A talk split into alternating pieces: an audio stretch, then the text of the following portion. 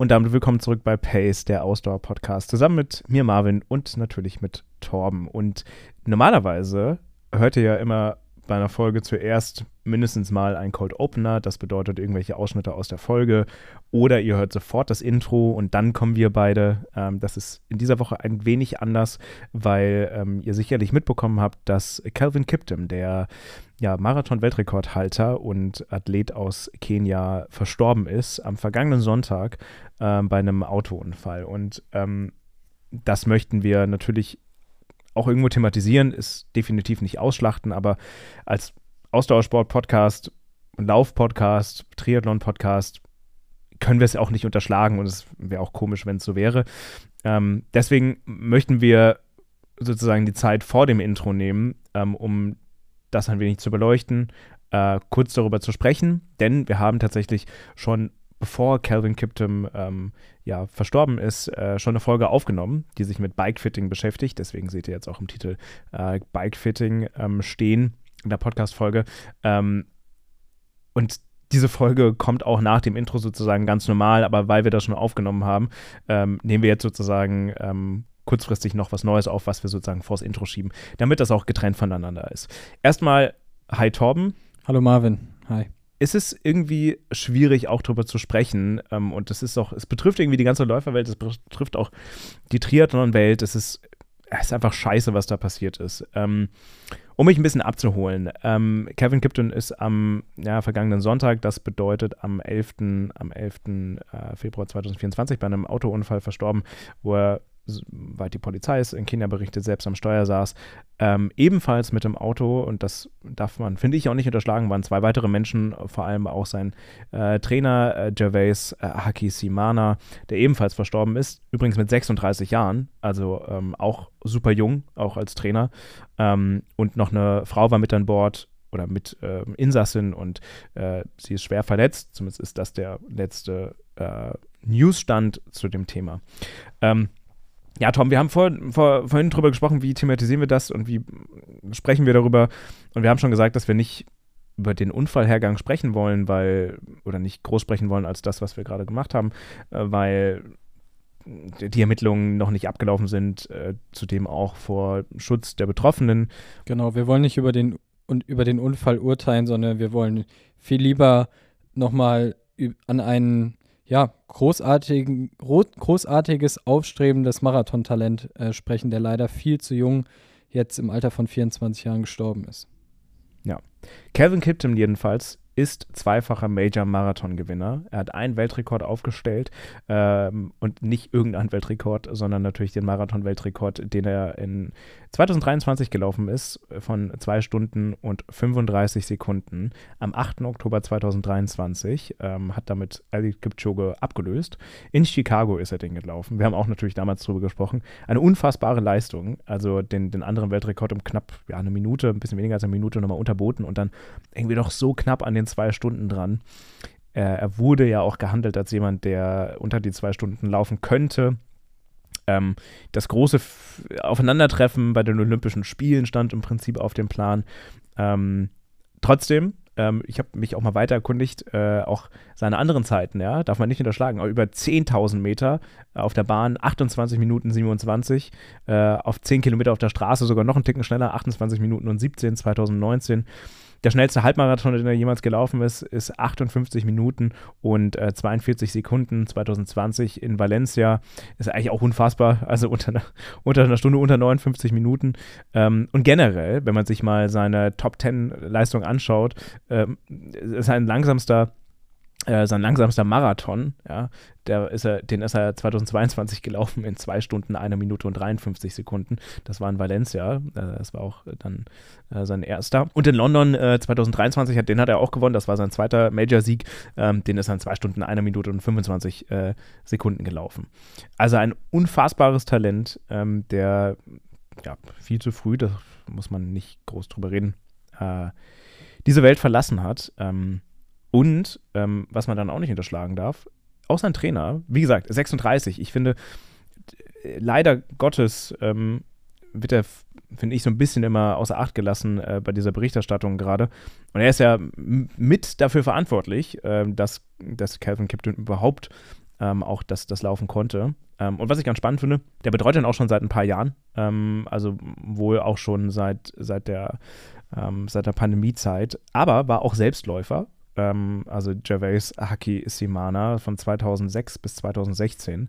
Ähm, und tatsächlich, es gibt ein ganz, ja, herzzerreißendes, tragisches Interview gerade mit seiner Witwe, ähm, die äh, ja, darüber berichtet hat und sie selbst sagt, dass auch er äh, ein Held auch für ganz Kenia ist und war. Selbst ist übrigens in Ruanda geboren ähm, und äh, trainierte dann Kipton in Kenia. Aber auch Haki Simana war Läufer, wie ich gerade schon erwähnt habe, und wenn man mal auf seine Zeiten schaut, war der auch nicht ganz so schlecht. Also der, seine schnellste Halbmarathonzeit liegt bei einer Stunde, zwei Minuten und 43 Sekunden. Über fünf, äh, fünf Kilometer auch 14 Minuten und drei Sekunden ähm, und und und. Also und das alles ähm, vor zehn Jahren. Tatsächlich den Halbmarathon ist seit 2007 gelaufen in Italien. Ähm, ja, auch, auch nicht nur ein unfassbarer Trainer, äh, auch ein total tolles, großes Talent.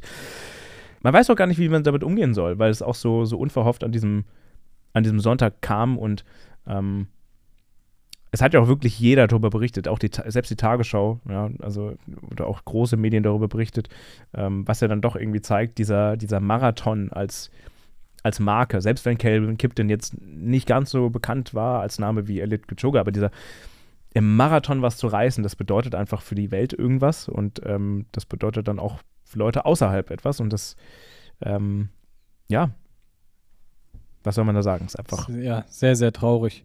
Wir ähm, ja, denken auf jeden Fall an diese zwei verstorbenen Top-Sportler und äh, unsere Gedanken gehen natürlich auch an die Hinterbliebenen, denen wir ganz viel Kraft an dieser Stelle wünschen wollen. Ähm, ja, ich glaube, damit haben wir auch eigentlich die wichtigsten Sachen zu dem Thema gesagt. Ähm, wollten das Ganze einfach hier einmal auch ja, besprechen und äh, unsere Gedanken dazu loswerden. Und ich denke, Marvin, das äh, ja, ist auch das Wichtigste dazu. Viel mehr gibt es da nicht zu, zu sagen. Ähm, nichtsdestotrotz äh, sollte uns das auch immer daran erinnern, dass wir eben selbst äh, ja, unsere Ziele und unsere Träume weiter verfolgen sollten, weil ich glaube auch Kevin Kiptum äh, hat mit den ja, jetzt anstehenden Olympischen Spielen und so auch noch viele Ziele vor sich gehabt, die er jetzt leider nicht mehr erreichen kann, was natürlich sehr, sehr schlimm und traurig ist. Also sollten wir alle uns daran erinnert fühlen, ähm, unsere Ziele nicht aus den Augen zu verlieren und diese auch, würde ich sagen, schnell bei den Hörnern zu packen, wie man so schön sagt. Ähm, und trotzdem widmen wir uns jetzt auch wieder den Dingen, die wir am allerliebsten machen, nämlich allem rund um den Ausdauersport und wünschen euch an dieser Stelle viel Spaß mit der Folge.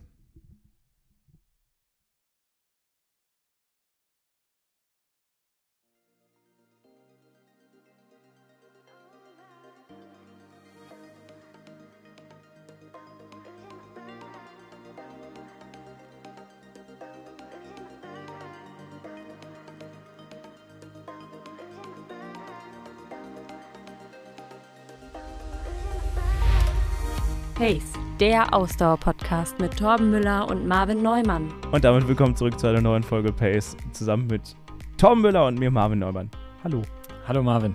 Ist bei dir das Wetter auch so scheiße wie bei mir? Ja, ist mega scheiße. Aber letzte Woche hat uns übrigens jemand eine Insta-Story, glaube ich, gepostet, äh, also ein Zuhörer von uns, ähm, und hat uns nachgemacht, oder zumindest mich nachgemacht, äh, wie ich immer wieder unsere Namen nochmal dreifach betone. Das habe ich, hab ich auch gesehen, unser Tierarzt. Also nicht ja, unser stimmt. Tierarzt, sondern nee. ein, ein zu. Er heißt, glaube ich, bei Instagram sogar. Ja, ja. Jetzt müsste ich ja mal nachschauen. Ich glaube, der Tierarzt oder sowas. und ich habe auch ein bisschen äh, sein Content mir reingezogen und äh, feier ich. Finde ich cool. Und äh, finde ich irgendwie. Fand ich schön, dass er da äh, so eine Story gemacht hat und uns da, naja, fast ein bisschen nachgemacht hat, kann man sagen. ja, schon. Ist, äh, ist aber auch okay. Ich finde, äh, wie sagt man, auf Englisch gibt es doch so ein Sprichwort. Uh, the biggest form of flattery is copying oder irgendwie so. Naja, also die größte, wie sagt man das auf Deutsch? Also die, die größte, na, wenn man kopiert, ist es eigentlich ein Kompliment, wie dem auch sei. Ja, aber bei mir ist das Wetter auch ziemlich kacke. Vor allem, ich hatte ähm, vor zwei Tagen eine Radausfahrt, da war es noch trocken, aber es war unfassbar windig. Ey, ich habe so gegen den Wind angeschrien, ne? Ich hatte Intervalle und ich habe gegen den Wind wirklich geschrien, weil er mich so angepisst hat, weil es einfach so unangenehm war. Äh, ja, naja. Ja, also Wind, also auch wenn ich Kommentare von meinen Athleten aktuell lese, 75 Prozent beschweren sich über den Wind gerade. Man kann sich über alles beschweren. Man kann sich zum Beispiel auch über weiße Radhosen beschweren, wenn man das möchte. Aber ich tue das nicht. Ja?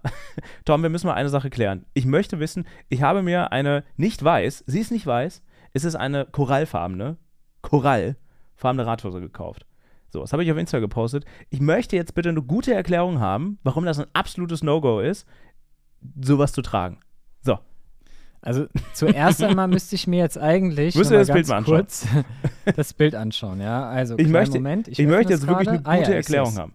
Ich möchte eine gute Ja, Erklärung. ich sehe es. Das ist nicht weiß. das Also ich glaube, ja, das stimmt, die ist nicht weiß. Ja, die ist schon so ein helles Grau, also Mhm. schon ein helles Grau. schon. ein helles Grau. Also es ist schon kein Grau, sondern schon ein helles Grau. Ähm, ich glaube, Hauptgrund dafür ist, man hat ja unter der Radhose auch nichts an, keine Unterhose oder so. Mhm. Und dementsprechend, wenn du schwitzt oder wenn es regnet oder so, dann sieht man da halt einfach doch sehr schnell durch. Und ich glaube, das ist der Hauptgrund, weshalb man in Radfahrerkreisen sagt, äh, weiße Radhosen sind ein No-Go. Ähm, ich glaube, das Hm. ist der Hauptgrund. Und tatsächlich muss ich sagen, also Triathlon Die Leute schämen sich die- also für sich selbst.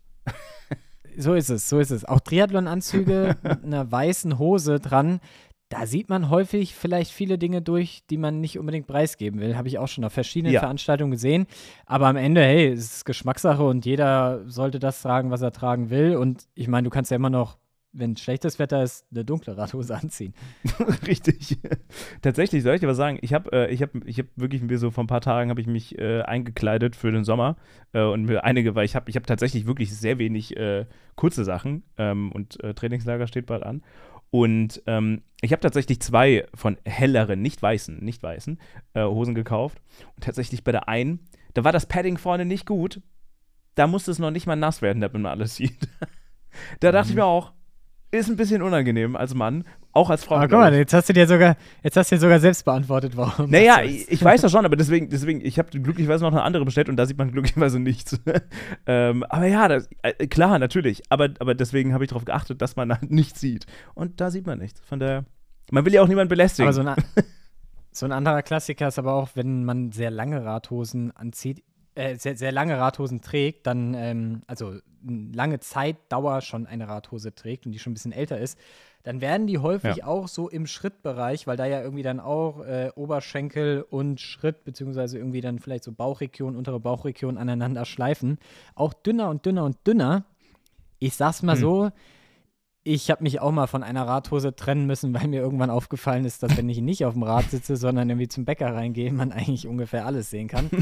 Also auch da, äh, auch bei dunklen Ja, Radhosen schwierig. kann man ungünstige ja, Blicke auf sich ziehen. Also ansonsten, naja gut, Ich- also mal schauen, mal schauen, ob ich sie behalte oder nicht. Das mit dem, mit dem Regenargument ist tatsächlich ein Argument. Auf der anderen Seite, ich glaube, wenn es wirklich regnet, würde ich auch im Sommer sowieso nicht draußen fahren. Also, so. Aber Schweiß ist dann natürlich schon auch ja, ein Thema. gut, da hast du dabei, ne? recht, ja. Hm. Ja, müsste man ausprobieren. Aber wenn ich es ausprobiere, dann kann ich sie nicht mehr zurückschicken. Das ist das Problem. Und dafür sind die viel zu teuer, leider. Naja, schauen wir mal. Schauen wir Ne? mal, Du was hast die wird. Wahl, Marvin. Du hast die Wahl. Ja, ich habe die Wahl. Ich habe ich hab auch andere. Ich habe auch eine dunkle olivgrüne. Ich habe jetzt noch eine schwarze bestellt. Also ich bin, keine Sorge, ich renne nicht mit weißen. Nur durchsichtige wird doch auch was. Also so Olivfarben finde ich eigentlich Oliv auch ganz ist super. cool, muss ich sagen. Ja, ja, habe ich. Es gibt so ein, es gibt so ein Startup aus Köln. Ähm, also ein kleines Startup aus Köln, nicht was schon ein paar Jahre existiert. Möchte den Namen jetzt nicht nennen, möchte keine unbezahlte Werbung machen. Aber die haben coole Sachen und ähm, auch nicht so teuer. Und ja, die, die hatte ich gerade eben an und dachte mir, ja, cool, coole Farbe. Olivgrün, super. Auch dunkel, nicht hell. Ja, finde ich auch. Also Aber gleichzeitig gibt war das schon schöne Farben mittlerweile. Gibt ne, nicht nur noch Schwarz und Weiß. ja, aber gleichzeitig war das so die Marke, wo man wirklich alles gesehen hat. Also bei einer weißen Hose. Das wiederum Und das- spricht nicht für sie. Nein, nicht, nicht so ganz. Naja, ähm, so, das, das, äh, eigentlich doch ein guter Übergang, weil ihr seht ja schon an der, am Folgentitel, heute soll es ja viel um Radfahren gehen. Ach so, warte mal. Sag mal, wie geht's dir eigentlich? Ich habe gar nicht gefragt, wie es dir geht. wie läuft der Heilungsprozess? Mir geht's gut. Ähm, genau heute ist meine OP fünf Wochen her. Mhm. Das heißt, mein Unfall ist gut neun Wochen her. Und heute ist der Tag der Tage. Ich darf heute nämlich, also ich habe morgen nochmal einen Arzttermin nochmal zur Kontrolle dann, ne? aber offiziell laut dem Reha-Protokoll darf ich heute die Krücken weglegen. Und das habe ich heute auch schon hier zu Hause rum tagsüber gemacht. Dementsprechend ist auch meine äh, Phase in der Krankschreibung jetzt so gut wie beendet, hoffe ich zumindest, wenn morgen der Arzt mir nichts Gegenteiliges sagt, werde ich nächste Woche wieder arbeiten gehen dürfen. Dementsprechend bin ich sehr positiv drauf und freue mich, dass ich wieder am normalen Leben bald teilnehmen darf. Ja, das ist doch gut. Also ich, ich so, so Erholung ist ja manchmal ganz gut, wobei, wenn es dann zu lange dauert, ist das irgendwie auch einfach nur, ist auch eine Form von Stress. Ja. Also klingt blöd, aber schon. Ja, und ist ja auch irgendwie so, ich will mich da jetzt nicht beschweren, aber mir wird meistens auch nicht langweilig, weil irgendwie hat man dann doch immer was zu tun. Ja, äh, ich, meine Selbstständigkeit konnte ich ja weiterlaufen lassen, glücklicherweise. Habe dann auch äh, vermehrt mit Athleten telefonieren können und so und mich da gut austauschen können oder einfach da viel Zeit rein investieren können. Oder jetzt hier unser Podcast oder so. Irgendwie ist ja doch immer was zu tun. Von daher ja, ich freue mich jetzt aber trotzdem einfach wieder so einen geregelteren Tagesablauf zu haben. Das ist, glaube ich, was. Ich bin jemand, das habe ich jetzt für mich selbst wieder gemerkt, ich mag es gerne, Strukturen zu haben. Und das kann auch manchmal so sein, dass der ganze Tag brutal durchgetaktet ist, aber dafür, weiß ich nicht, fühle ich mich irgendwie trotzdem wohler. Ich bin dann irgendwie happy, weil ich habe viel geschafft und das ist für mich selbst so eine Zufriedenstellung. Ja. Und das, Ja, da freue ich mich jetzt einfach wieder drauf, dass es wieder so weitergeht. Das verstehe ich. Wie finden wir jetzt den Übergang zum Bikefitting, sag mal? Ich kann dir erzählen, als ich, als ich ähm, die Woche äh, meine Intervalle draußen gemacht habe und gegen den Wind angefahren bin, ich weiß nicht, was passiert ist. Das hatte ich noch nie ähm, auf dem Rad, weder, weder während meiner Phase vom Reinlaufen, wo ich auf dem Spinningrad viel saß, oder ähm, als äh, bei jeglichen Grundlagenausfahrten. Ich hatte das noch nie gehabt.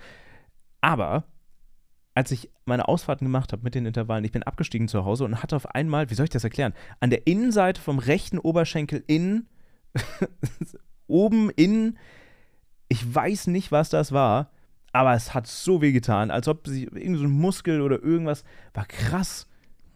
Geht's War es ja ein Krampf oder? keine Ahnung. Also wenn es ein Krampf war, also ich, ich konnte auch noch laufen, ich konnte aber keine, äh, keine, keine Squats mehr machen oder so. Ey, es hat so wehgetan. Und ich weiß nicht, was es war. Ist jetzt wieder weg, zwei Tage danach. Ähm, es hat mich echt gewundert. Also das hatte ich noch nie. Ich weiß, weiß wirklich nicht, woher es kam. Vielleicht, weiß ich nicht. Eigentlich ist das Rad gut eingestellt. Ich habe keine Ahnung. Naja, Warst du warm genug an? ja, es war ja auch nicht so. Es waren ja 10, 11 Grad. Das war ja super. Weiß nicht, vielleicht hat der Wind mir einen Strich durch die Rechnung gemacht. Naja, Leute, wir wollen uns heute mit äh, Bikefitting beschäftigen. Ich kenne mich damit noch nicht so gut aus, was aber ganz gut ist, weil Torben der Experte ist. Wie viele Bikefittings hast du in deinem Leben schon gemacht? Also wie viele, wie viele Boah, Räder hast du schon gefittet? das ist eine sehr gute Frage. Ich kann es dir nicht genau sagen, aber ich würde mal sagen, bestimmt 300 oder mehr.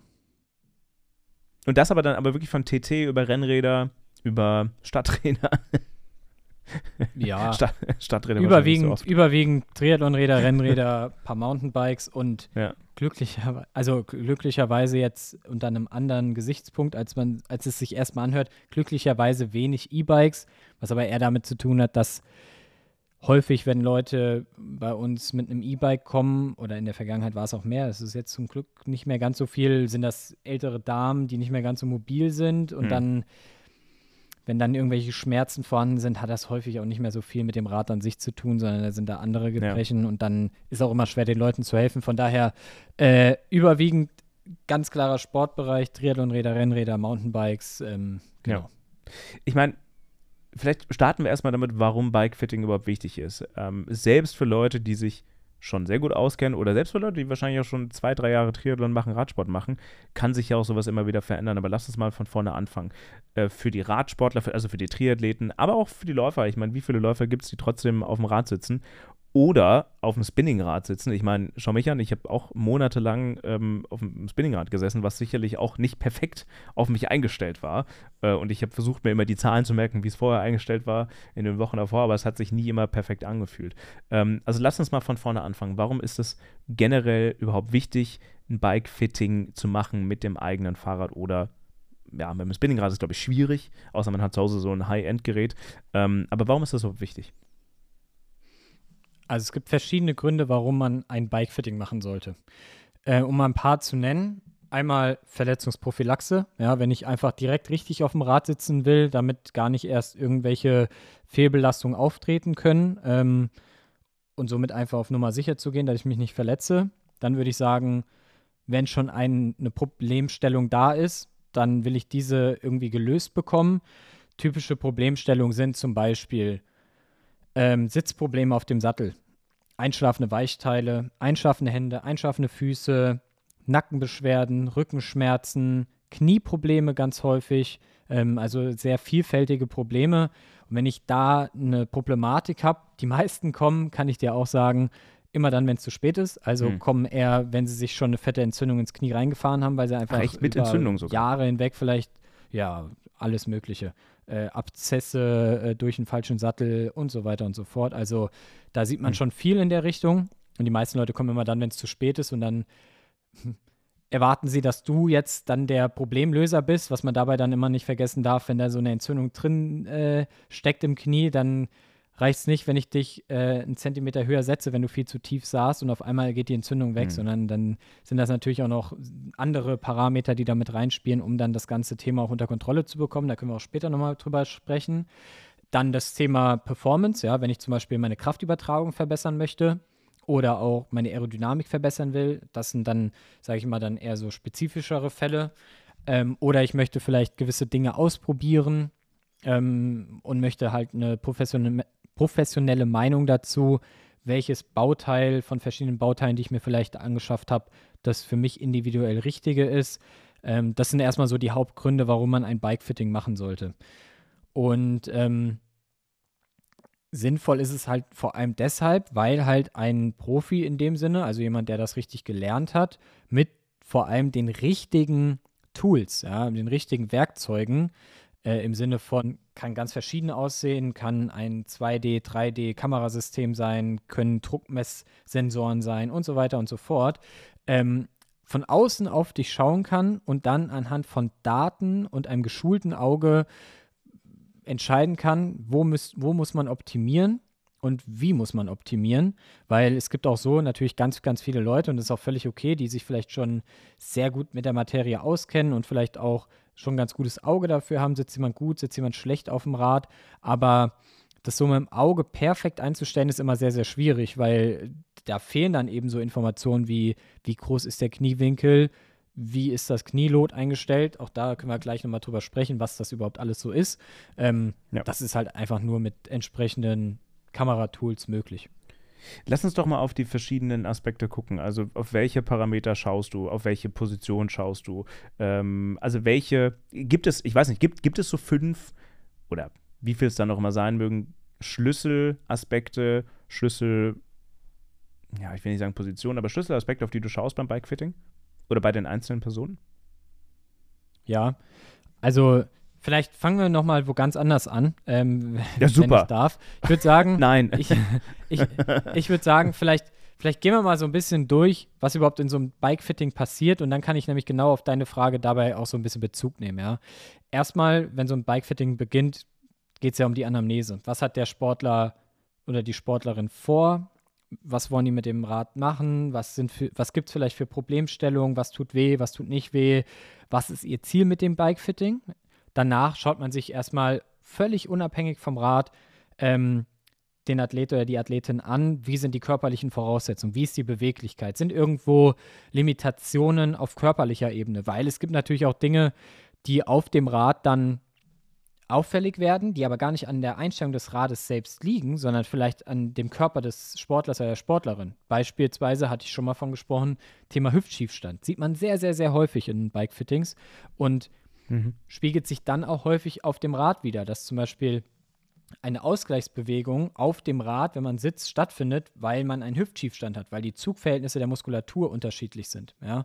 Und das sind dann eben solche Aspekte, die man sich dann speziell auf dem Rad anschauen kann. Aber dafür muss ich erstmal wissen, woher kommt das? Kommt das vielleicht einfach nur durch die Körperlichkeit der Person oder kommt es durch die Einstellung des Rades? Ja? Und ähm, aus diesem Anamnesegespräch und der, des körperlichen Check-ups kann man dann schon ganz, ganz viel rauslesen und kann dann eben in Bezug auf deine Frage, die zielt ja so ein bisschen dahin, was schaut man sich im Speziellen an, kann man dann eben auf gewisse Punkte nochmal genau achten.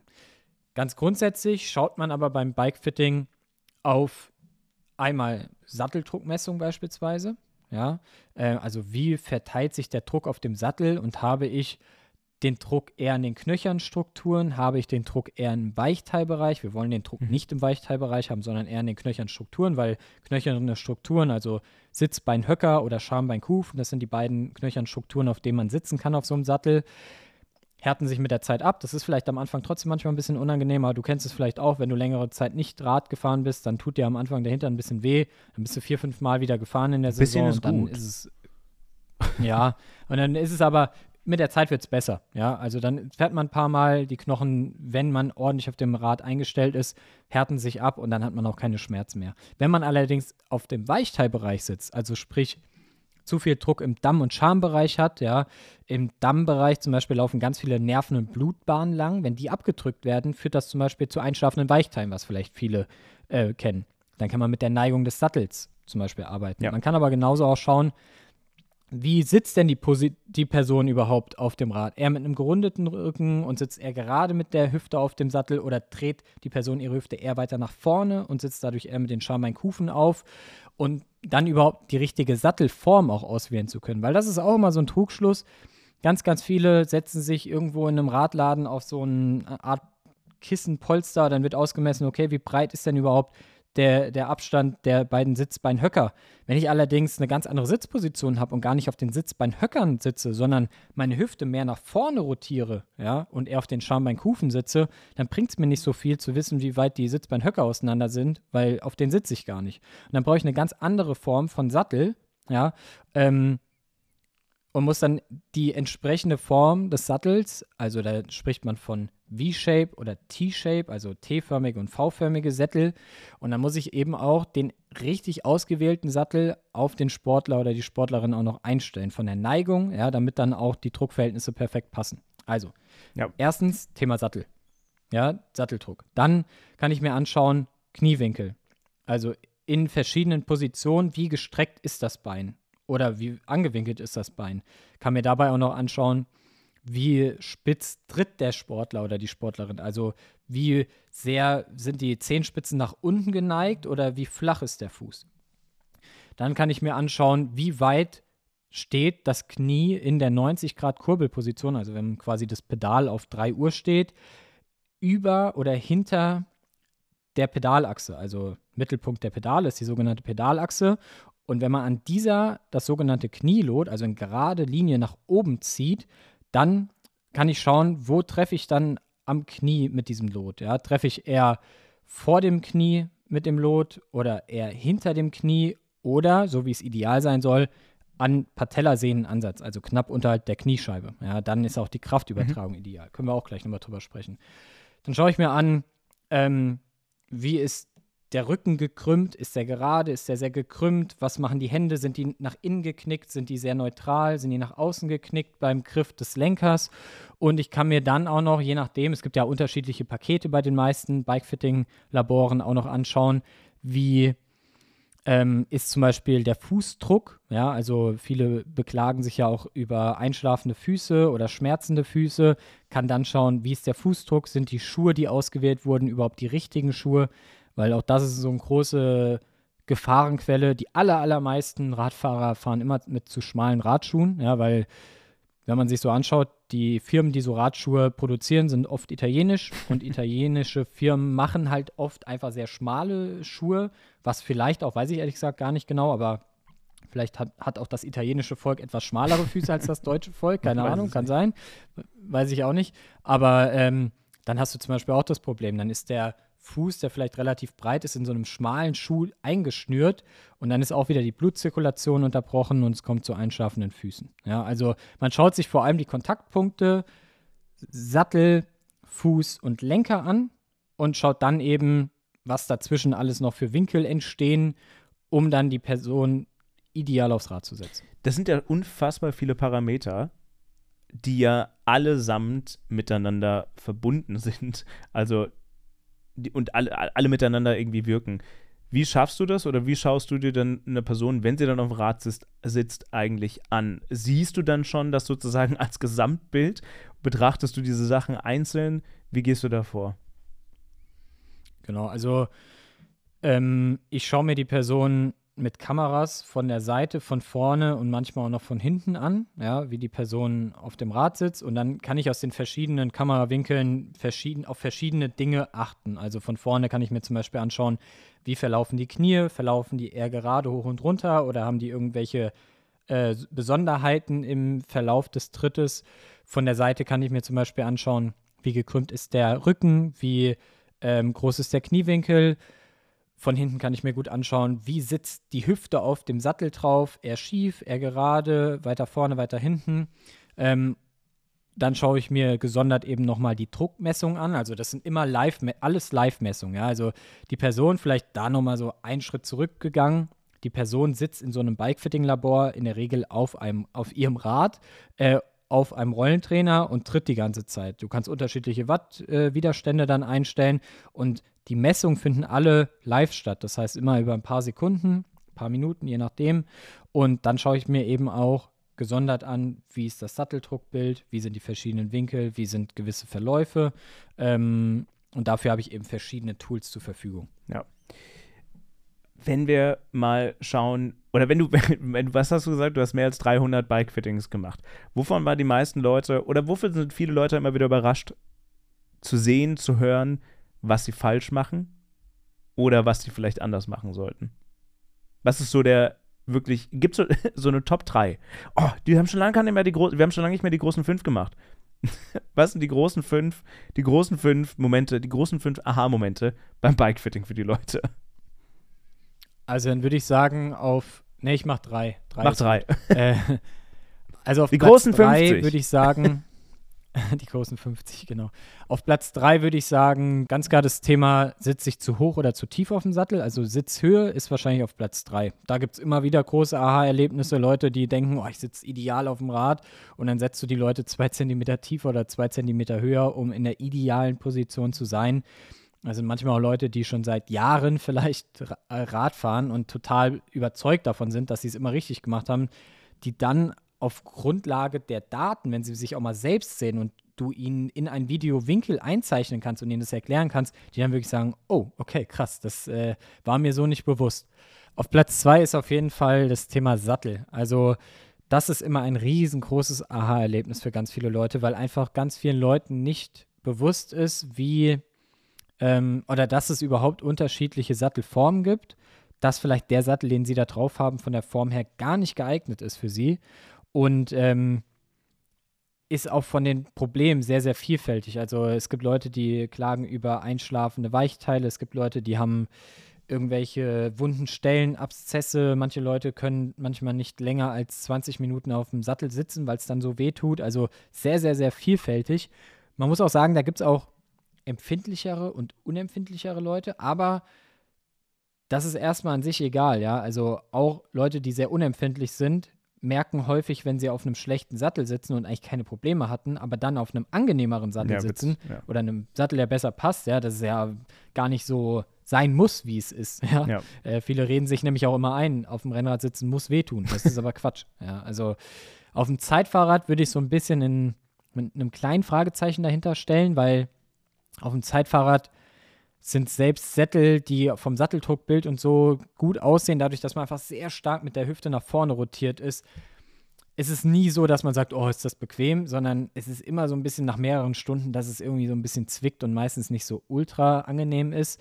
Ähm, da würde ich fast sagen, das gehört dann ganz klein bisschen dazu. Aber auch da, also muss es möglich sein, eigentlich auch halbwegs angenehm, ein paar Stunden darauf sitzen zu können, ja, ohne dass man jetzt nach einer Stunde denkt, ich kann nicht mehr sitzen, wie soll ich da zwei Stunden jetzt drauf aushalten? Welche Unterschiede hast du denn eigentlich in der Vergangenheit auch gesehen zwischen den Geschlechtern, also Männern und Frauen? Das macht ja durchaus auf dem Rad auch einen Unterschied. Ähm, wahrscheinlich auch gerade was, was die Sattelposition betrifft. Ja, wenn wir bei dem Thema Sattel noch kurz bleiben, damit ich noch meinen Punkt 1 gleich noch loswerden kann. Ach ja, sorry, ähm, ja, ganz vergessen. Sorry. weißt du, weißt du gar nicht kein Problem, Platz die, aber, die, aber, es hat aber die Frage gepasst. können wir trotzdem gerne kurz genau besprechen. Ähm, und zwar keine so großen, kann ich sagen, ja, an der Stelle. Also, ich äh, könnte jetzt so Sachen sagen wie, Frauen sind empfindlicher, was das Thema Sattel angeht oder so, aber das ist einfach nicht wahr. Ja, es gibt da total individuelle Unterschiede. Es gibt genauso Männer und auch Frauen gleichermaßen, die empfindlich oder auch unempfindlich sind. Also würde ich da sagen, gar keine so großen Unterschiede. Allgemein muss man aber sagen, ich meine, wenn man sich, haben wir auch schon mal irgendwann drüber gesprochen, unsere Sportarten, egal ob rein Radsport, Triathlon anschaut oder selbst auch den Laufsport, ja, da ist es noch am ausgeglichensten, aber sind es schon immer noch Sportarten, die auch relativ stark von äh, dem männlichen Geschlecht dominiert sind in den Teilnehmerzahlen. Dementsprechend sind halt häufig auch Sättel eher für den Mann mhm. konzipiert. Es gibt aber auch immer mehr Sättel, die auch speziell für Frauen oder sehr unisex konzipiert sind. Äh, also es gibt da keine so riesigen Unterschiede. Ja, so, aber Platz 1. Genau. Wenn wir jetzt nochmal auf Platz 1 kommen, da würde ich sagen, vielleicht eine Sache, viele Bikefitter hätten sicherlich das Thema Sattel auf Platz 1 gestellt, aber für mich immer wieder sehr interessant und erstaunlich und was, womit ich viele Leute abgeholt bekomme, ist das Thema Nachsitz. Also wie weit ich hinter dem äh, Tretlager sitze oder mhm. auch über dem mhm. Tretlager sitze. Also sprich dieses Thema Knielot, was ich eben schon mal angesprochen habe, weil wenn ich weiter hinten sitze auf dem Sattel oder mit dem Sattel weiter hinten sitze, wandert ja auch mein Knie immer weiter mit nach hinten, ja, in dieser 3-Uhr-Position. Also wenn ich jetzt einfach mal das Pedal auf so eine 90-Grad-Stellung stelle. Ähm, wenn ich deutlich weiter nach vorne wandere mit dem Sattel, dann wandert ja mein Knie deutlich über dieses Lot drüber, ja. Und das ist immer eine Sache, damit kriege ich Leute sehr stark abgeholt, wenn sie, viele Leute sitzen viel zu weit hinten, ja, und treten damit immer wieder von ihrer Trittrichtung eher nach vorne was dazu führt, dass der Kraftvektor auch immer schräg nach vorne weggeht und ein Teil der Kraft, die investiert wird, in die Kurbel reingeht. Mhm. Wenn ich jetzt aber genau mit dem Knie, also mit dem Knielot an der Patellasehne und dementsprechend auch mit dem Knie im Prinzip genau über der Pedalachse bin, dann trete ich ja von oben nach unten und dann werden auch die äh, die Kräfte, die aufgewendet werden, der Kraftvektor geht dann auch nach unten weg. Das heißt, die komplette Kraft, die ich investiere, kann auch in den Vortrieb umgewandelt werden. Und kaum Kraft geht verloren. Ja? Und das ist ja so eine Sache der Tritteffizienz, also wie viel Energie kann am Ende auch in den Vortrieb umgewandelt werden. Und das ist eine Sache, wo ich auch ganz häufig Radfahrer, Radfahrerinnen, die vielleicht seit 20, 30 Jahren schon Rad fahren, immer wieder überraschen kann, glücklicherweise, dass da doch noch Potenzial ist, was einfach das Thema Kraftübertragung angeht. Und wenn man keine Schmerzen hat und ein Bikefitting macht, macht man es meistens entweder aus Prophylaxe oder weil man einfach halt noch mehr rausholen will an, an seiner, also aus seiner Performance quasi. Ähm, und da ist einfach dieses Thema Nachsitz immer ein ganz interessantes. Ja. Jetzt kostet ja Bikefitting durchaus auch ein bisschen was an Geld. Das ist ja, würdest schon, ist, ist ja schon mal was anderes als, als eine Leistungsdiagnostik, aber gehört beim Radfahren ja irgendwie auf jeden Fall dann doch schon dazu. Trotzdem kann sich oder möchte sich vielleicht auch nicht jeder leisten ähm, gibt es Punkte, die man trotzdem auch zu Hause, wenn man sich selbst aufs Rad setzt, man kann auch selbst Fotos von sich machen, vielleicht selbst ein Foto. Gerade wenn man auf der Rolle sitzt, ist es ja relativ easy, von sich zumindest ein Video zu machen und von der Radposition zu machen. Das ist jetzt draußen ein bisschen schwierig. Gibt es da Punkte, auf die man achten kann, einfache Punkte, äh, die man umsetzen kann?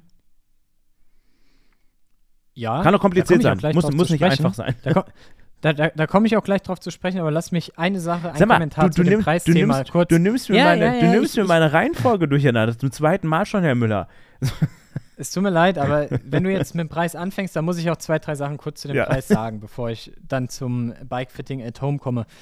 Es ist natürlich so, dass Bikefitting recht teuer ist, ja, hast du ja auch gerade gesagt. Also für ein gutes Bikefitting zahlt man schon zwischen 250 und 400 Euro, was natürlich sehr viel Geld ist. Und viele Leute das ist ja irgendwo auch total verständlich vom Gedanken her, denken sich natürlich auch, warum soll ich so viel Geld dafür zahlen, dass mir jemand mein Rad einstellt?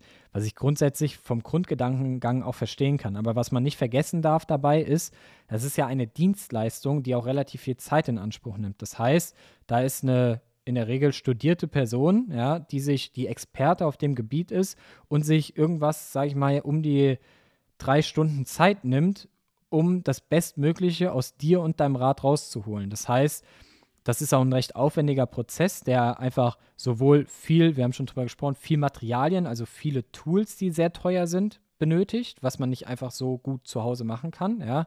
Außerdem, wie gesagt, Zeit in Anspruch nimmt, Raumkapazität, die gezahlt werden muss, in Anspruch nimmt. Ja. Also das sind schon mal viele Sachen, wenn man das so runterrechnet, äh, ist das jetzt nicht so, dass äh, Bikefitting die absolute Goldgrube ist für ein Unternehmen, sondern äh, am Ende muss es natürlich irgendwo auch ein Stück weit sich lohnen für ein Unternehmen. Und man muss natürlich auch dazu sagen, du hast ja gerade eben schon davon erzählt, dass viele Leute über Jahre hinweg eine schlechte Position auf dem Rad hatten und dann gewisse Entzündungen oder sonstige Dinge sich reintrainiert haben.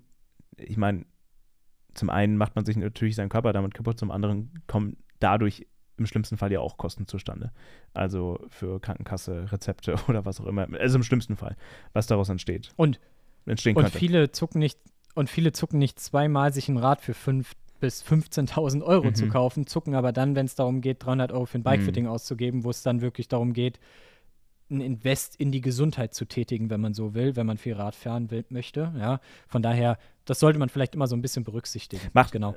Und jetzt aber zu deiner Frage. Ja, Macht, macht dann aber schon auch Sinn, also jetzt mal als, als Triathlet, ich glaube, als Läufer hat man im Zweifelsfall maximal ein Rennrad zu Hause und nicht, nicht nur ein Triathlonrad. Es macht, also ansonsten bist du Triathlet.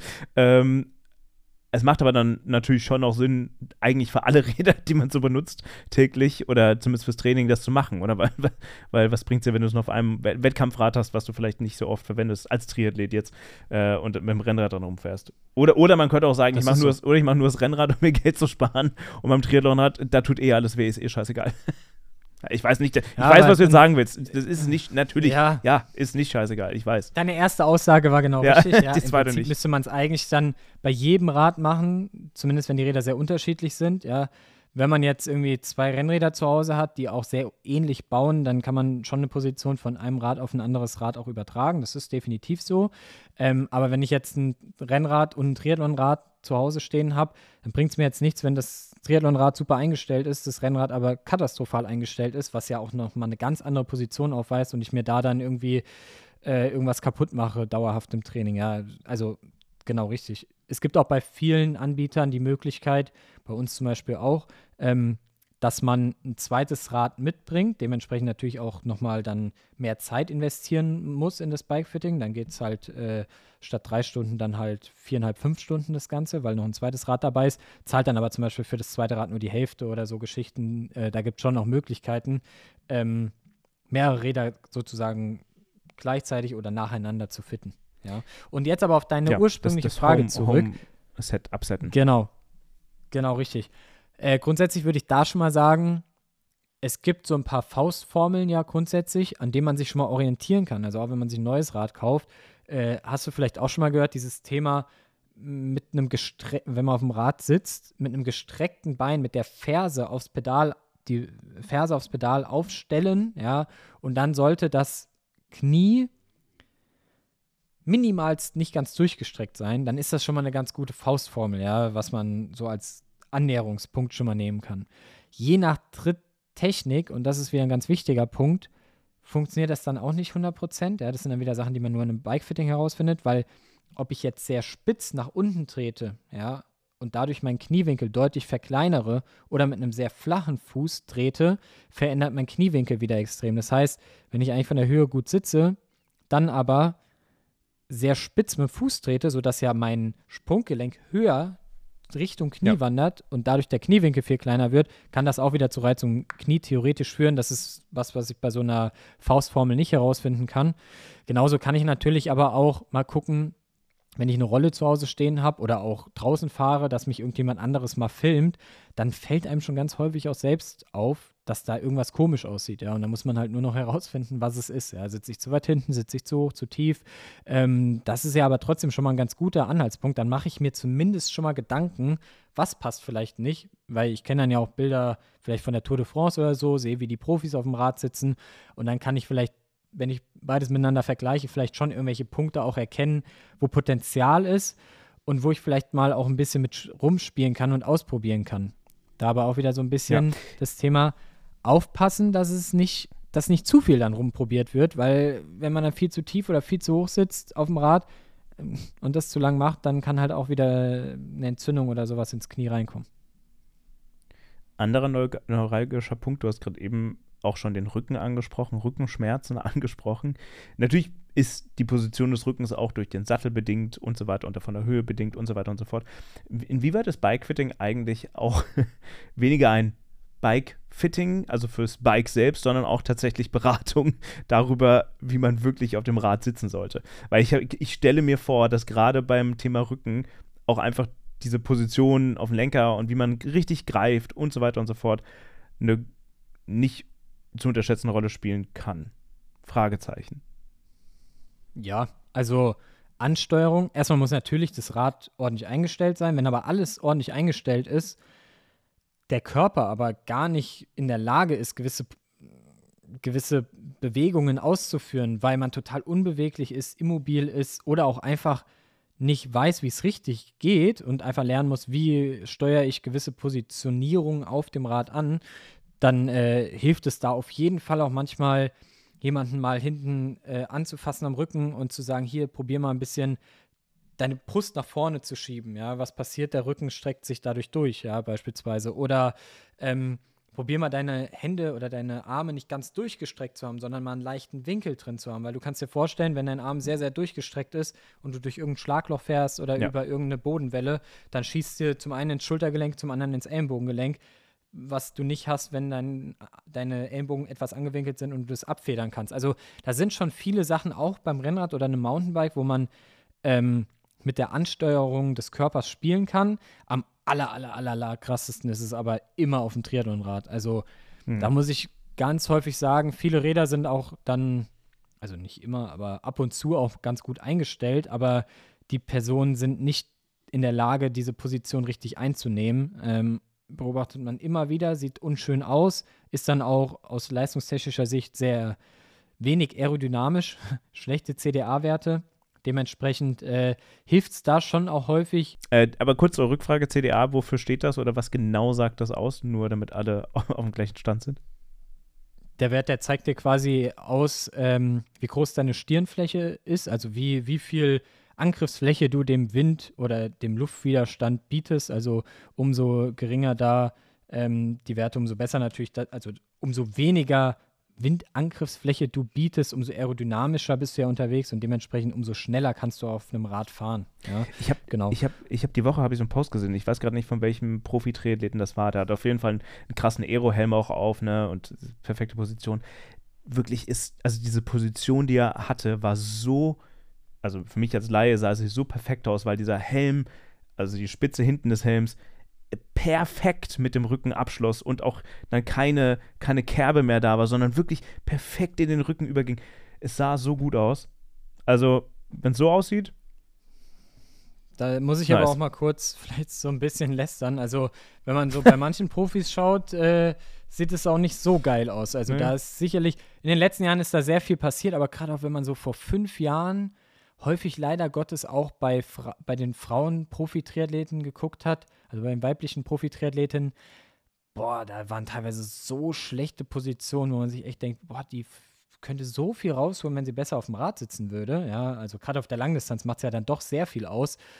Ja, da ist auf jeden Fall immer viel Potenzial vorhanden. Aber man muss auch sagen, manchmal sind auch optisch optisch nicht so schnelle Positionen trotzdem schnell, weil es individuell dann funktioniert. Also wenn man sich einen Christian Blumenfeld auf dem äh, Triathlonrad anschaut, auf seinem Cadex, optisch würde man jetzt wahrscheinlich als äh, Bikefitter sagen, hm, sieht jetzt nicht so geil aus, aber scheinbar ist die Position für ihn individuell mit seiner Körperposition sehr, sehr gut. Ja, ja, kann ich mir verstehen. Ja, ich finde es ich mega spannend. Ich habe es ja noch vor mir. Was glaubst du, was bei mir rauskommt? Was, ich habe, ich, ich meine, du, ich fahre jetzt auch schon seit einem halben Jahr auf meinem Rennrad, ne? Ich habe es noch nicht gemacht. Also mir tut nichts weh, bis auf meiner letzten Ausfahrt auf einmal irgendwas, ähm, keine Ahnung, was ist, das war. Ansonsten hat mir noch nie was wehgetan. Ähm, also ich sehe auch, ich sehe auch Videos, äh, auch auf Instagram und so, wenn du mit Leuten zusammenfährst oder so und, du, und die dich mal filmen, sieht jetzt so auf jeden Fall erstmal nicht nach einer Vollkatastrophe aus, aber ich denke auch bei dir findet man sicherlich an der einen oder anderen Stelle Ganz tolles Kompliment, Torben. Es ist keine Vollkatastrophe. das ist, hast dich, äh, man muss ja aber auch sagen, du hast dich ja schon auch mit dem Thema auseinandergesetzt. Du hast ja auch mal am Anfang gefragt, hier mit Schuhen und so, was würdest du da empfehlen? Ja, da hättest du dir ja jetzt am Anfang auch irgendwie, weiß ich nicht, Physik, Sidi, was weiß ich, irgendwelche Schuhe holen können, die vielleicht viel zu schmal für dich sind und dann hättest du vielleicht auch Probleme bekommen. Von daher, du hast dich ja schon auch probiert, von Anfang an mit der Materie gut auseinanderzusetzen. Das waren ja viele Leute nicht, ja. Viele Leute kaufen außer mit weißen Hosen. irgendwas, was halt, ja, außer mit weißen Hosen, das stimmt. Aber viele Leute kaufen dann ja einfach irgendwas, was halt vielleicht optisch gut aussieht oder so und vielleicht dann aber gar nicht unbedingt zu den Leuten passt und zu deren Körperform passt. Ja, ich, ich finde es schon ein wichtiges Thema. Ähm, und ich, selbst als Läufer, ne, also wenn ihr ein bisschen Rad fahrt, kann das eigentlich passieren? Also, das ist eine dumme Frage, natürlich kann das passieren. Aber welche typischen also Verletzungen oder falsche Sitzpositionen übertragen sich dann tatsächlich auch aufs Laufen. Wahrscheinlich vor allem alles, was mit dem Knie zu tun hat. Kann ich mir sehr gut vorstellen. Also, dass gerade falsche Positionen auf dem Rad oder falscher Kniewinkel dann gleichzeitig natürlich auch ins Laufen noch richtig reinballert. Also negativ gesehen. Ja, Knie und auch ganz stark Hüfte. Also wenn die Hüfte schief ist und man vielleicht dann auch noch das Ganze verschlimmert durch die Sitzposition auf dem Rad, dann hast du ja auch irgendwie vielleicht, dann wird die Hüfte immer schiefer, schiefer, schiefer. Und dann hast du ja auch das Problem beim Laufen, dass du irgendwie ungleichmäßig aufkommst und äh, mit dem einen Fuß früher als mit dem anderen aufsetzt, wodurch du dann auch wieder Fehlbelastung bekommst. Also da sind schon so ein, also ein paar Sachen, aber vor allem Knie und Hüfte würde ich behaupten wollen. Hm, okay. Und vor allem, ich meine, es gibt ja auch tausend unterschiedliche Räder, also Fahr also Radhersteller meine ich jetzt, die sich ja wahrscheinlich auch nochmal unterschiedlicher einstellen lassen. Das heißt, wenn man jetzt auch das, was du gesagt hast, hörst, dann klingt das ja erstmal logisch und sinnvoll, aber wahrscheinlich ist es auch nochmal, ich meine, wie viele Räder hast du dann schon gesehen in deinem Leben? Also wie viele Marken? Keine Ahnung. 20, 30, je nachdem, ah. wahrscheinlich sogar mehr. Alle. Viele. ja, so. Alle. Und, und wahrscheinlich ist es bei denen auch immer noch mal Unterschied und dann auch noch unterhalb, also innerhalb dieser einen Marke noch mal unterschiedlich wie jetzt, keine Ahnung, Ultimate versus ein Aeroad oder sowas äh, einzustellen ist. Ähm, was ja auch noch mal große Unterschiede machen kann, oder? Das stimmt, ja. Aber was zum Beispiel auch, da es fällt mir irgendwie gerade so, als du erzählt hast, spontan ein, ähm, tut mir leid, ich muss schon wieder äh, was. Ja, Punkt du, bring, bring einfach meine Struktur durcheinander hier. Und zwar, was auch so ein Punkt ist, über den sich viele Leute mal keine Gedanken machen, ist die Gliedeinstellung. Also von den Radschuhen ähm, mhm. unten die Platte, wie die angebracht wird. Ja, die wird bei ganz vielen Leuten einfach irgendwie draufgeschraubt und dann hast du Differenzen zwischen rechts und links von einem Zentimeter. Sowas verzieht dir ja. ja auch wieder deine Hüfte auf dem Sattel, dann tut der der Sattel ja. weh. Aber auch so Sachen wie zum Beispiel, dass diese Cleats je nach ähm, Anforderungsfeld einer Sportart auch ganz unterschiedlich eingestellt werden können. Also als Beispiel, wenn du jetzt Triathlet bist auf der Langdistanz, setzt sich dieses Glied viel weiter nach hinten, ja, um eben äh, die Wade mehr zu entlasten, Achillessehnen und Wade mehr zu ah. entlasten und mehr aus der Oberschenkelmuskulatur zu treten, weil ich will ja die Wade noch frisch halten fürs Laufen. Ja. Wenn ich jetzt aber Kriteriumsrennen fahre oder irgendwelche kurzen Radmarathons fahre, wo ich halt viel Power brauche, ja, auch in den Antritten, setze ich das Glied relativ weit nach vorne, weil ich dann alle Muskeln mitnutze, also auch die Wade mehr mitnutze und der Hebelarm auch größer wird und dadurch auch die Kraftübertragung besser wird. Das heißt, man muss auch alles, was man so am Rad betrachtet und alles, was man so einstellen kann, auch immer, und deshalb sagte ich ganz am Anfang, in der Anamnese immer erstmal erfragen, worum geht es denn überhaupt? Was hast du überhaupt vor mit diesem Rad? Weil dementsprechend kann ich davon auch abhängig das Rad ganz anders einstellen. Wenn jetzt jemanden, äh, wir hatten letztes Mal mit Bottle Klaus gesprochen, ja, der ähm, hier äh, die, die, das äh, Race Across America. Amer Race Across America, danke, fährt, den stelle ich natürlich ganz anders ein als ein ähm, Triathleten auf der Kurzdistanz, ja, der richtig Power braucht, um die Gruppen, um die Lücken zu schließen, um in den Gruppen zu bleiben. Ja, das sind einfach völlig unterschiedliche Anforderungen an die Einstellung mhm. eines Rades. Ja, und das sind halt alles so Sachen, da braucht man schon auch ein bisschen Erfahrung für. Und da würde ich immer empfehlen, auch mal zu einem Profi zu gehen und so einfach Fehler auszuschließen. Ich weiß gar nicht, ich glaube, ich habe es bei GCN auf Deutsch gesehen, wenn ich mich nicht ganz täusche, wie man die Cleats, also wie man den Winkel der Cleats halbwegs, halbwegs gut einstellen kann auf den eigenen Fuß. Und das war, sich auf eine Kante zu setzen, also auf eine, äh, auf die Bettkante zu setzen, sodass die Beine noch in der Luft schweben oder die Füße in der Luft schweben, also dass man mit den Füßen nicht den Boden erreicht. Ähm, und dann schon mal guckt, ne, wie ist der Fuß ausgerichtet. Oder, ich glaube, es war auch, oder, oder und einmal kurz hochspringen und gucken, wie der Fuß äh, genau also wie der, wie der Fuß im Sprung wie man landet. sich ausrichtet. Eins von beidem. Genau, also wie, wie, du, wie du landest. Das ist auch dieser Sprungtest, ist auch was, was ja. ich gerne im Bikefitting mache. Ja, jemand springt hoch, landet und man schaut dann, sind die Füße mit dem Vorfuß eher nach außen gerichtet, wie so ein Charlie Chaplin-Stand, eher gerade. Das sind auch alles so Sachen, woran du dann auch wieder die Gliedposition anpassen kannst. Ja, ich war ein bisschen stolz, als ich dir meine Glieds gezeigt habe, was so, ja, nö, passt schon. ja, Zum, zumindest also, für den Moment. Das ist es ja auch. Nein, aber, aber das ist es ja auch, ja. Also viele Sachen kann man ja, wenn man sich mit der Materie auch viel auseinandersetzt, sicherlich auch selbst machen. Das, das spreche ich ja, das will ich niemandem absprechen, aber man muss sich halt mit der Materie auseinandersetzen. Man muss sich eben viel solche Videos anschauen, dann immer noch ein bisschen Fingerspitzengefühl haben, um das dann auch ordentlich zu machen. Und ganz, ganz viele Leute fahren halt einfach Fahrrad und haben gar keine Lust, sich damit auseinanderzusetzen, setzen sich nicht damit auseinander und dann kommen halt die Probleme. Oder du siehst dann halt in einem Bikefitting, das passt so gar nicht. Und das ist, wäre halt einfach schade, wenn man dann die Lust an dem Radfahren und das ist halt auch was, was ich immer wieder in Bikefittings erlebe, dass Leute sagen, ich fahre so gerne Rad, aber ich habe einfach jetzt die Lust verloren, weil es tut einfach weh. Es macht keinen Spaß, wenn das Knie nach 15 Minuten anfängt weh zu tun. Ich habe dann keine Power mehr. Und ganz ehrlich, dann sind vielleicht auch 300 Euro gut investiertes Geld, um dann wieder sein geliebtes Hobby irgendwann wieder aufnehmen zu können. Ja, es ist halt wirklich ein guter Punkt, ne, wenn man so überlegt, weil du gerade eben gesagt hast, man gibt halt, wenn man sich leisten möchte, oder man, ja, also wenn man ein neues Rennrad kauft, bestimmt mindestens um die 2000 Euro aus, wenn man das Geld investieren möchte, aber vergisst dann vielleicht, dass man, ist wie so ein, ähm, ist wie so ein Fahrsicherheitstraining, weißt du, wenn du einen Führerschein machst. das sollte man eigentlich machen, um zu wissen, wie das Auto wirklich funktioniert, um im Risikofall ne, richtig abbremsen zu können, dass man das wirklich macht. Also ja, sollte man mitbedenken. Oder vielleicht die 300 Euro in die neue Sommerkollektion äh, der Radklamotten investieren in ein gutes Bikefitting. Die weiße Hose geht wieder zurück, davon leiste ich mir das Bikefitting. Nicht ganz. Ge Wobei, auch da, auch dazu muss ich wieder sagen, ja, es ist auch nur die halbe Wahrheit, weil auch eine gute Radklamotte ja. ist ja total wichtig. Ja, also ein gutes Polster in der Radhose zu haben oder so.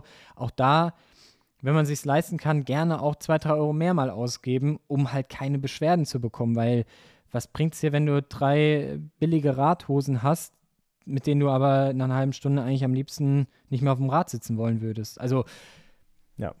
Es ist immer blöd, weil in unserem Sport wir, wir animieren ja immer viel irgendwie, um Geld auszugeben, ja, aber es macht halt manchmal auch Sinn. Ich meinte nur, wenn man jetzt sich rein aus Fashion-Standpunkten so ein bisschen sich einkleiden möchte, dann lass mal, lässt man halt einmal die einmal äh, Bib-Shorts weg und das andere Trikot, dann hat man fast schon, fast schon dieses Bike-Fitting drin. das stimmt. Das stimmt. Und, also dann und, und, und wie oft sollte priorisieren muss man auch wie, etwas. Wie, wie ja, denke ich auch. Und also ich meine, so eine stellen wir uns jetzt mal vor, ich mache mein Bike-Fitting jetzt im Februar oder März. Ähm, ich meine, es verändert sich ja auch was in den, in den Jahren oder wenn man den Sport ein, zwei, drei Jahre macht. Sollte man auch wirklich nochmal schauen nach zwei Jahren oder nach welcher Zeit auch immer, nochmal neues Bikefitting zu machen? Oder ist es oder ist es eigentlich auch ein bisschen sinnlos? Ich finde, da kommt es immer ganz drauf an, ob man, ob sich viel verändert hat in der Zwischenzeit. Ja, wenn sich, wenn du irgendwie sehr unbeweglich warst, als du zu deinem ersten Bikefitting zu mir gekommen bist und dann hast du Hausaufgaben von mir an die Hand bekommen, was du vielleicht an den Übungen vielleicht gut machen kannst und da wirklich viel dran gearbeitet hast und dann nächstes Mal ähm, mit anderen körperlichen Voraussetzungen dastehst, dann kann es ja sein, dass du aufgrund deiner körperlichen Voraussetzungen auf einmal einen Zentimeter höher sitzen kannst, weil die Muskulatur es einfach auf einmal mit, mitmacht. Und dann macht es auf jeden Fall Sinn, nach einer gewissen Zeit auch wieder ein Bikefitting zu machen und vielleicht Anpassungen vornehmen zu können. Wenn sich allerdings nichts verändert hat in der Position oder, oder in deinem Körper, in deiner Körperlichkeit, dann solltest du auch nicht äh, erwarten, wenn du wieder zum Bikefitting gehst, dass sich da jetzt total viel verändert in der Position, weil kein Bikefitter dieser Welt will ja die Position verschlimmbessern und dir deshalb jetzt Geld abnehmen, sondern wenn du gut auf dem Rad sitzt und ein Bikefitting gebucht hast, ja, ich meine, ist dann immer noch die Frage, wie jeder das dann handhabt, aber also ein seriöser Bikefitter wird, wenn du gut auf dem Rad sitzt, dir dann auch sagen, hier, es tut mir leid, ich kann da nicht so viel verändern, weil das ist einfach schon überwiegend sehr gut eingestellt und dann nicht äh, auf einmal hier rumprobieren und dich einen Zentimeter höher zu setzen, obwohl es keinen Sinn macht. Also ich würde jetzt einfach mal vorsichtig behaupten, wenn ein Bikefitter sagt, du sitzt schon gut auf dem Rad, es macht keinen Sinn, den oder den Parameter zu verändern, dann freut euch darüber und äh, seid nicht eingeschnappt, weil ihr jetzt vielleicht viel Geld bezahlt habt und nicht ganz so viel in der Position passiert ist, sondern dann seid eher glücklich darüber, dass äh, ihr es einfach schon intuitiv selbst auch recht gut eingestellt habt. Und je nachdem ist es dann ja auch so, dass sicherlich viele Institute dann auch sagen, hier, das hat jetzt irgendwie nur eine Stunde statt drei Stunden gedauert, dann werde ich dir jetzt auch nicht den kompletten Betrag abziehen, sondern keine mhm. Ahnung, dir da eine gewisse Gutschrift auch geben. Aber in deinen über 300 Bike-Fitting-Sessions, wie oft ist dir das passiert? Dass, dass jemand schon wirklich fast perfekt oder sehr, sehr gut drauf saß? ein oder zweimal vielleicht, dass ich wirklich Okay. gesagt habe, so, das sind jetzt wirklich Feinheiten, aber auch in den Feinheiten, das sind dann meistens auch sehr detailverliebte Leute, die auch sehr gut fahren Mhm. meistens, bei denen das so ist. Und da kann man dann trotzdem meistens noch so ein bisschen so Nerdkram machen und sich so Okay. im Detail verlieren. Und meistens äh, sind die Leute dann trotzdem happy, wenn du dich drei Stunden damit auseinandergesetzt hast, ob das Glied jetzt noch einen Millimeter weiter nach rechts oder nach links muss. Also wenn ihr zu diesen goldenen äh, weniger als 1% gehört, die Torben gerade angeführt hat, dann äh, seid froh, aber alle, für alle anderen sch- scheint es offensichtlich relativ sinnvoll zu sein, das mal zu machen. Ich hoffe, ich gehöre zu den 1%. Liegt aber sicherlich auch ein bisschen daran, dass vi viele Leute, die sich einfach sehr sicher sind, dass sie sehr gut auf dem Rad sitzen und gar keine Probleme haben, dann einfach auch nicht zu einem Bikefitting gehen. Ja. Ob das Hm. dann sinnvoll Ja, ist oder gut. nicht, muss jeder selbst entscheiden, aber ich denke, daran liegt es auch, dass ein Großteil der Leute, die zum Bikefitting kommen, haben schon noch irgendwelche Beschwerden, die sie loswerden wollen. Ja, gut, fair point. Fair point. Ja, ich finde es sehr spannend. Wie gesagt, ich werde davon berichten, äh, wenn ich dann mein Bikefitting irgendwann demnächst mal gemacht haben sollte. Ich, werd, ich muss dann auch mit zwei Fahrrädern anreisen. Und mir ist leider gerade klar geworden, dass ich dann mit den zwei Fahrrädern kommen muss. Und ich weiß noch gar nicht, wie ich die transportieren soll. das ist so ein bisschen das Problem. Weil in der Bahn weiß ich nicht, ob ich so viel Geld in der Bahn äh, mit rumschieben möchte. So offensichtlich. Ähm, und ich weiß nicht, ob die in mein Auto passen. Naja, bekomme ich schon irgendwie hin. Ich habe auch schon häufiger Leute da gehabt, die irgendwie sich ein Auto gemietet, Gemietet haben, haben. oder so ein Carsharing-Auto oder irgendwas und dann kamen, weil sie es halt einfach dann entspannter transportieren konnten. Das ist nicht, kommt gar nicht so selten vor. Nee, nee, das, das glaube ich. Das glaube ich. Ja, äh, du, damit haben wir es abgerundet, würde ich sagen. Also eine reine Folge über das Bikefitting, ähm, eine Service-Folge für euch, für alle, die sich mit Bike Bikefitting auseinandersetzen wollen. Vielen Dank, Torben, für die ganzen Einblicke. Und Wahrscheinlich könnte man sich tatsächlich noch in den Details verlieren. Das können wir dann machen in Teil 2, wenn ich es dann gemacht habe und dann richtig Ahnung habe. dann verlieren wir uns in den Details.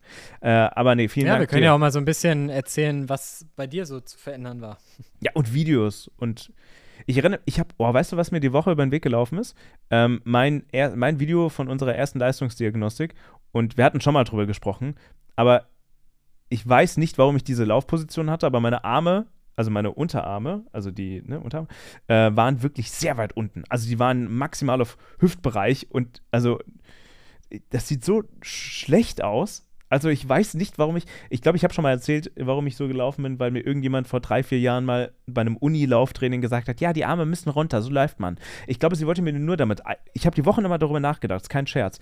Ich glaube, ich bin damals, das machen auch viele Leute, dass sie sehr beim Laufen die Arme sehr weit oben haben und sehr wenig Armbewegung haben, ne? Und, und viel zu, ähm, viel zu krassen Winkel haben. Und ich glaube, das habe ich damals gemacht und sie wollte mir nur sagen, hey, du musst deine Arme einfach ein bisschen weiter runternehmen. Ich habe es dann nur komplett übertrieben und, und habe die Arme viel zu weit unten gelassen. Also dieses Video existiert noch irgendwo auf meinem Insta-Kanal und ich habe mich leider ein bisschen erschrocken, als ich es gesehen habe. Ist immer, also ich will gar nicht wissen, was ich jetzt alles falsch mache, wo ich dann zwei Jahren drauf gucke und denke, hm, das war nicht so gut. Man entwickelt sich ja zum Glück immer weiter. Zum Glück. Aber siehst du noch, also ich habe ich hab letztens haben wir auf Insta ein Video von, ähm, oder wir posten ja inzwischen ein paar mehr Videos und ich habe als äh, Titelbild, nee Quatsch, das war auch ein Video, glaube ich, wo du mit dem Rad vorbeigedüst bist. Ähm, aber wenn du dir sowas von dir anschaust, wenn du dir überhaupt sowas von dir anschaust, ähm, äh, siehst du da an dir noch irgendwas, wo du sagst, ja, das war jetzt nicht so die beste Aero-Position auf dem Rad? Na, aber auf jeden Fall. Also, Das wäre jetzt auch sehr arrogant, wenn du gesagt hättest, nein, ich bin perfekt. also ich würde sagen, auf einem auf dem Zeitfahrrad, ich krieg's ganz gut angesteuert, da sitze ich schon nicht ganz so schlecht. Manchmal hast du aber Limitationen in der Radeinstellung. Ja, ich hatte ja auch so bei dem Rad jetzt so ein bisschen gespielt mit einem ähm, ganz speziellen äh, Spacer, der nochmal 5 cm Reach mehr bringt, weil mir das Rad eigentlich ja zu kurz war in der Länge. Ähm, und da wäre auch sicherlich, wenn ich 10 cm hätte weiter vorkommen können, wäre auch noch mehr möglich gewesen. Ähm, und ich erschrecke mich manchmal eher auf dem Rennrad. Auf dem Rennrad finde ich immer, steuere ich es nicht so richtig schön an, die äh, Hüftrotation äh, äh, nach vorne. Aber nur weil ich Bikefitter bin, heißt das ja auch noch nicht, dass ich es körperlich perfekt alles umgesetzt bekomme, sondern ich weiß nur, wie es sein müsste und kann Wege aufzeigen, wie man da hinkommt. Ähm, das heißt aber nicht, dass ich da selbst immer ganz akribisch dran arbeite. Ist, ist wie in der Liebe, jeder weiß, wie es eigentlich funktioniert, aber wenn du drin steckst, auf einmal werden alle Regeln über Bord geworfen und auf einmal übernimmt das, übernimmt das Herz und nicht mehr der Kopf und dann hat man Probleme. So ist es. Und ich habe ja schon mal gesagt, da mache ich auch kein Hehl draus. Ich bin sehr dehnfaul, ich dehne mich nicht gerne, dementsprechend bin ich jetzt auch nicht gerade der beweglichste. Und hm. Beweglichkeit ist was, das kann ich auf jeden Fall vielleicht so als Abschlusswort jedem noch auf den Weg geben. Wer gut auf dem Rad sitzen will, muss sich viel dehnen und muss eine gute Beweglichkeit mitbringen. Dann hat man immer alle Möglichkeiten, eine Person aggressiv und sportlich aufs Rad zu setzen. Wer sehr unbeweglich ist, hm. wird am Ende meistens auch nicht schön auf dem Rad sitzen. Ich habe, ich habe bis, ich glaube, letztes Jahr oder 2022 habe ich ähm, habe ich tatsächlich relativ oft Handstand versucht zu lernen oder, oder zu üben und, und auch wirklich immer mit der vollen Handfläche so auf den Boden zu kommen. Das habe ich echt schleifen lassen. Also Mobility-Übungen, das müsste ich echt nochmal nachholen. Naja, vielleicht, könnt, vielleicht habt ihr das ja gemacht, während ihr den Podcast gehört habt. Wenn ihr das gemacht habt, perfekt. Habt ihr alles richtig gemacht für euer nächstes Bikefitting bei Torben äh, oder bei wem auch immer. So, das soll es gewesen sein. Meine Nachbarn hämmern leider gerade. Ich hoffe, ihr hört das nicht. Ähm, es ist leider, leider sehr unpassend, dass sie jetzt hämmern. Hör mal, Aber, wer da hämmert. Hör mal, wer da hämmert. Ja, die, die, das ist eine sehr alte Serie. Also, ich kenne auch nur den Namen, ehrlich gesagt. Na gut. Ich habe ein Bild vor Augen. Ich nicht, ehrlich gesagt. Ich, ich weiß nur, dass es eine Serie ist. ja auch egal. So, also, wir, wir hören uns nächste Woche wieder bei Pace, der Ausdauer-Podcast. Ich hoffe, ihr hattet Spaß. Ich hoffe, ihr hattet ein bisschen was gelernt. Danke dir, Torben, für deine Einblicke. Also, ohne dich wäre diese Folge langweilig geworden, ähm, weil ich hätte nichts zu erzählen gehabt. Außer ist von meiner ist weißen vielleicht Hose. auch so, aber egal. Außer von deiner weißen Hose. Ja. Ich habe mich wirklich, ohne Scheiße, ich habe mich wirklich gerade, während, während der Folge habe ich mich da, da, dagegen entschieden, sie zu behalten. Einfach nur aus dem finanziellen Sinne, dass ich das Geld, was die Hose und noch ein anderes Trikot, was ich auch zurückschicke, einfach dann das Geld ist, was ich in das Bikefitting reinstecke. Weißt du? Also, das ist eigentlich ein guter Kompromiss. Ich befolge die ungeschriebenen Radregeln und habe mehr Geld für das Bikefitting. Sehr so gut. Dann hat es sich doch gelohnt. Zum Glück haben wir heute miteinander gesprochen. Reden wir nächste Woche am besten nochmal miteinander. ja. Okay, danke dir und danke euch. Sehr und, achso, Moment, Moment, Moment. Folgt uns gerne auf Pace der Ausdauer Podcast und und falls ihr denn mögt, wir haben auch Trainingspläne im Angebot, die ihr natürlich verwenden könnt und die ihr ähm, erwerben könnt, wenn ihr denn möchtet. Alles von äh, Tom weiß es besser als ich, aber Steigerung der VO2 Max, äh, Grundlagentraining, äh, 12 Wochen Marathon und, und, und, und, und. Wir haben da Ende 2023, Anfang 2024 auch eine Folge zugemacht, die heißt Trainingspläne für 2024. Die könnt ihr euch gerne anhören. Das ist sozusagen die Companion-Folge zu den Trainingsplänen, die ihr in der Podcast-Beschreibung natürlich verlinkt findet. Ähm, könnt ihr dort erwerben bei äh, Patreon. Wenn ihr dann mögt, danke an alle, die es bereits gemacht haben. Und falls ihr Fragen habt, falls ihr die bereits erworben habt, dann schickt ihr uns gerne dazu. Wer Pace der Unterstrich der Ausdauer Podcast auf Instagram oder per E-Mail. Alles das findet ihr in der Video, äh, in der Podcast-Beschreibung. So, das soll es gewesen sein. Tschö, tschö. Ciao.